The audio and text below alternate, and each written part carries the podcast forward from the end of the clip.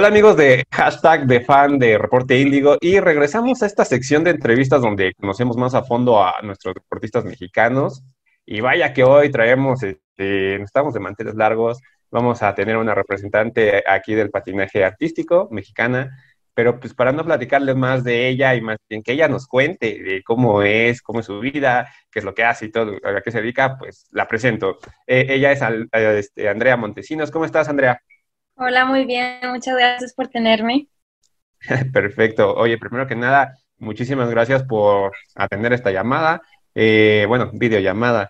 Sabemos que estás ahí un poquito ocupada y todo esto, pero a ver, para que nos vayamos conociendo aquí, tanto los espectadores como tú, eh, nos puedes, te puedes presentar este, un poquito, darnos una breve introducción de, quién es Andrea, qué hace, qué le gusta, eh, qué le gusta comer, qué le gusta ver y todo esto.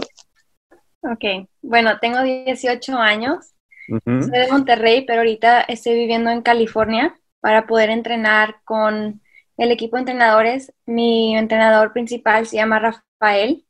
Entreno con, pues podría decir, con los mejores del mundo. Em, ¿Qué me gusta comer? Pues me gusta todo excepto los mariscos, pero me gusta mucho Y realmente sí quiero que me gusten y los pruebo, pero nada más no soy fan, pero pues esperemos que algún día. ¿Cómo fue que nació tu interés por este deporte? Bueno, yo empecé a patinar porque mi prima tuvo su fiesta de cumpleaños en la pista de hielo y mi prima y yo nos enamoramos del patinaje y empezamos a tener clases de grupo una vez a la semana y yo le pedí a mi mamá que me llevara todos los días, entonces me encantaba Empecé a tomar clases particulares. Todos los días iba este, de lunes a sábado. Y poco a poco me fue gustando más y más y luego empecé a competir.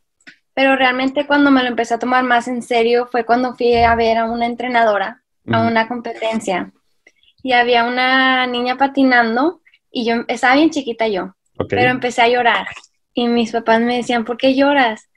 Y yo nada más estaba llorando de la felicidad, o sea, me gustaba tanto que yo dije que yo quiero entrenar con su maestra, yo quiero ser como ella cuando sea grande. Entonces fuimos a hablar con la maestra de la niña, este, terminó siendo mi coach hasta el día de hoy cuando voy a México me da clases y todo.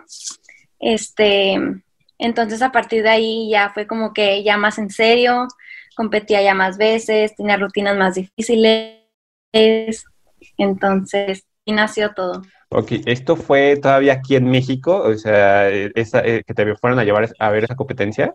Sí, en Monterrey. Pero, y, pero no sé si estoy mal o, investigando. Eh, supe que también de niña viajaste a Estados Unidos para tomar ciertos cursos. Así es, cada verano iba a Connecticut, cerca de Nueva York, a cursos de verano y empezamos yendo dos semanas y luego el siguiente verano fuimos un mes y luego un mes y medio y luego nos pasábamos todo el verano ahí hasta que un verano nos dijeron los entrenadores, si quieres seguir avanzando, te tienes que mudar aquí. Entonces, pues lo hablamos toda la familia y lo planeamos y pues ya nos... Wow, ¿Esa qué edad fue, Andrea? Cuando tenía 12, casi 13 años. Eh, se notaba que desde niña ya tenías esas ganas de, este, de saber a qué te, ibas a dedicar, ¿no? ¿Qué fue lo que a ti te enamoró cuando eh, probaste por primera vez este deporte? ¿Algo, alguna sensación? ¿Qué, qué, es lo que sientes? A mí me encanta la sensación del aire, cuando vas patinando y vas agarrando velocidad, te sientes libre. A mí me da mucha felicidad y paz el poder patinar así nomás con velocidad pues también tienes la oportunidad de mejorar cada día, o sea, no es un deporte que tenga así un límite, especialmente hoy en día el deporte va avanzando muy, muy rápido, entonces siempre hay algo nuevo que aprender y eso a mí me encanta y me motiva mucho. Este, y pues también el hecho de que en México no sea un deporte muy conocido, te motiva a seguir aprendiendo y encontrar a ver qué más hay fuera de México y qué es lo que tienes que hacer para llegar a ese nivel. Entonces, pues sí.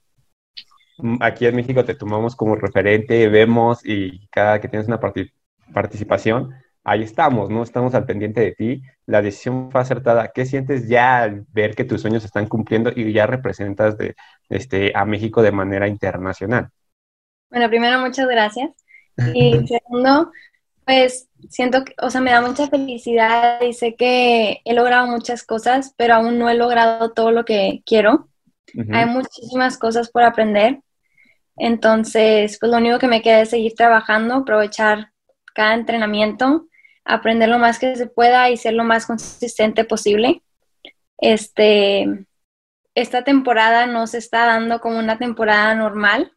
Entonces, también es un tiempo es un privilegio tener todo este tiempo para entrenar y nada más enfocarme en aprender cosas nuevas y mejorar lo que ya tengo. Entonces, pues sí. O sea, prácticamente este parón de actividades en todos los deportes, también en el tuyo, tú lo estás viendo con el lado positivo de que te está dando la opción de aprender, ¿no? Claro, sí.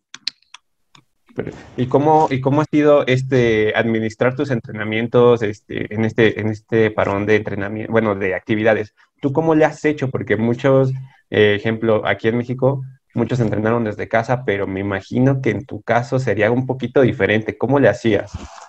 Bueno, fueron dos meses donde no patinamos absolutamente nada, estaba todo cerrado. Entonces, un mes entero si no salí de mi casa, no salíamos para nada, entonces hacía todos mis entrenamientos aquí adentro, pero eran entrenamientos pues enfocándome más hacia fortalecer, por ejemplo, el abdomen, los glúteos, las piernas, todo eso, mantenerlo y asegurarme de que no perdiera esa condición. Ya después empecé a verme con mis entrenadores en un parque y hacíamos todo tipo de entrenamientos saltos, cardio, fuerza, de todo. Y siento que eso es lo que me ayudó más a la hora de regresar, asegurarme de que no me fuera a lesionar y que mi nivel del patinaje se mantuviera, ¿no? No perder ese nivel. Y yo puedo decir que de hecho mejoró porque nos tuvimos el tiempo de enfocarnos en muchas cosas que a lo mejor antes no teníamos tiempo. Entonces, la pandemia realmente me, me ayudó a mejorar muchas cosas que antes yo realmente no le daba ni la importancia. Entonces es algo muy bueno. La verdad sí que de todo se aprende, ¿no? Claro, sí. Oye, eh, bien lo dijiste ahorita, no has cumplido muchos objetivos, estás muy joven, todo esto, platícanos qué es lo que, qué es lo que tienes en mente, a qué quieres llegar, a qué quieres, qué quieres alcanzar, eh, cuáles son tus sueños o tus metas que, que dices, sabes que a cierta edad yo quiero hacer esto bueno, la meta principal siempre ha sido las Olimpiadas. Ahorita me estoy preparando para clasificar a las del 2022 en Beijing. Y para lograr eso tengo que lograr mis puntos mínimos para poder ir al Mundial Senior, al cual yo nunca he ido. Entonces, ese es otro de mis objetivos. Poder ir y hacer dos rutinas limpias donde yo pueda sentirme orgullosa y poder enseñar todo lo que he estado entrenando y ahí poder conseguir mi plaza olímpica. Y algo ya más hacia el lado técnico, a mí siempre me ha encantado el salto que se llama Axel, siempre ha sido mi mejor salto. Entonces, el poder aprender el triple Axel siempre ha sido uno de mis, de mis metas. Entonces, espero lograrlo para esta temporada. Este, es algo que ya estoy trabajando, pero claro que me falta este, poder hacerlo, ¿no? Pero ya es algo, ya está en proceso. Andrea, tú comenzaste muy chiquita de, eh, practicando este deporte. Eh, ¿Qué le dirías a, esas niñas, o más bien, qué te gustaría hacer para impulsar este deporte aquí en México? Como tú lo dijiste, no es muy conocido aquí. Desafortunadamente, hay buenos deportistas eh, más allá del fútbol, pero casi, ya ves, aquí en México la mayoritariamente es fútbol, ¿no? ¿Tú qué harías o más bien qué consejo darías para que el patinaje ya fuera un poquito más visto? Bueno, primero que nada, tienen que confiar en ellas, confiar en sí mismo y soñar en grande. No hay un límite, siempre hay algo nuevo que aprender y saber cómo divertirse mientras entrenan, poder seguir tener ese amor por el deporte muy presente cada día, saber que si se caen, se levantan y siguen, siempre hay algo que pueden hacer cómo mejorar, qué es lo que tienen que hacer para seguir este, logrando sus objetivos. Entonces, que no tengan miedo, que vayan por todo y que sueñen en grande. Perfecto. Oye, una de las cosas que, que me que estuve viendo tus videos de las rutinas que están en YouTube y me llamó la atención fue la música que pones. No, eh, corrígeme si me equivoco, pero creo que no es música mexicana, ¿verdad? Que es como brasileña o algo así. Sí, la última que patiné era brasileña. ¿Y qué, por qué la brasileña y no mexicana? Este, ¿qué, ¿qué, fue ahí como que lo que te llama la atención de la música brasileña y, de, y cambiarlo por y no poner una mexicana?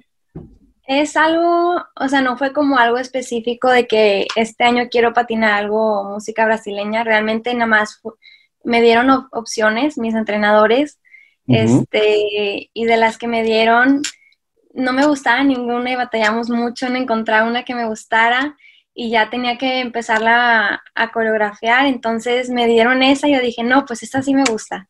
Entonces me quedé con esa y pues terminó funcionando súper bien. Me gustó muchísimo. Es algo muy, muy diferente. Yo nunca había patinado a una rutina así. Pero creo que sí estuvo muy divertido. Estuvo una, fue una rutina muy padre. Oye, ¿cómo es ese proceso? Porque eh, también hay un proceso para elegir la música, ¿no? ¿Qué es en lo que tú te fijas para, para que digas, sabes qué, con esta quiero estar participando? Bueno, pues primero que nada me tiene que gustar mucho, porque es algo que voy a estar escuchando todos los días, 10 veces al día. Entonces, me tiene que gustar, porque si no, no va a funcionar. Este, tengo que poder conectarme a lo que tengo que interpretar, entonces si es un personaje o nada más hacia la música, entonces si tengo esa conexión es mucho más fácil que el público también la sienta. Por ejemplo, este año yo realmente no, o sea, yo no elegí, yo no les di opciones a mis coreógrafos, ellas me las dieron a mí. Y desde la primera que me dieron, la primera opción que me mandaron, me enamoré. O sea, esta, este año yo creo que fue lo más sencillo. Siempre batallo mucho en elegir una rutina, pero este año me mandaron la primera para la larga y me gustó muchísimo. Es algo que nunca he hecho y me enamoré. Y la corta igual. Es un poco más como, pues se puede decir loca, Pero, pero está muy, muy divertida. Me divierto mucho cada vez que la hago todos mis compañeros en la pista también están bailando cuando la estoy haciendo, entonces va a estar muy padre. Es una gran conexión entonces también de equipo, ¿no? con la música. Sí, claro, sí.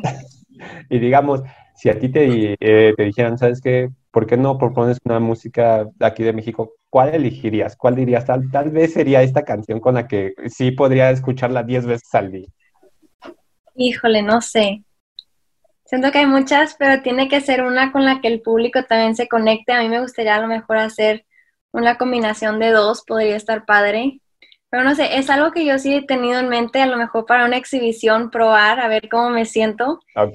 Si me funciona muy bien, entonces ya la intento para alguna competencia. Perfecto, estaría bastante curioso ¿eh? eso de, dos, suena bastante bien, ¿eh? Sí. Pues bueno, oye Andrea, te agradezco tu tiempo, de verdad, este, gracias por atendernos la llamada. Simplemente que eh, queremos eh, conocerte un poquito más y te vamos a hacer cinco preguntas rápidas y necesitamos que tú nos respondas así, lo que se te venga a la mente y digas, ¿sabes qué? Eh, no, más bien, que no te haga dudar, ¿vale? Ay, qué nervio, ¿eh? no, no, tranquila, no es nada, no es nada fuera de, este, de lo que tal vez ya te han preguntado. Eh, primero que nada, libro favorito.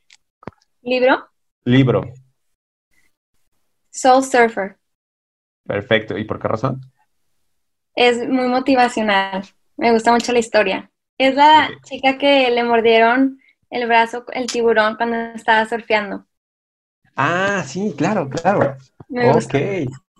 Perfecto. Ok. ¿Música favorita? Pop. No, no latina. Me gusta el reggaetón.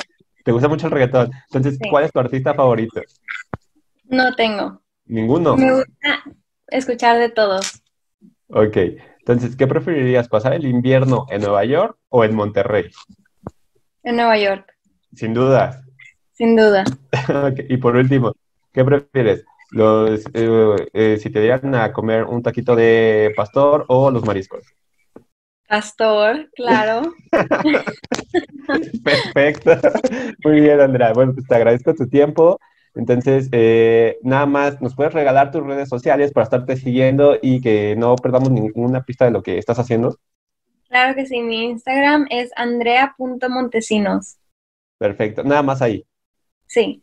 Ok, Andrea, pues te mando un abrazote y estamos en contacto. Muchísimas gracias. No, gracias a ti, cuídate. Igualmente. Bye.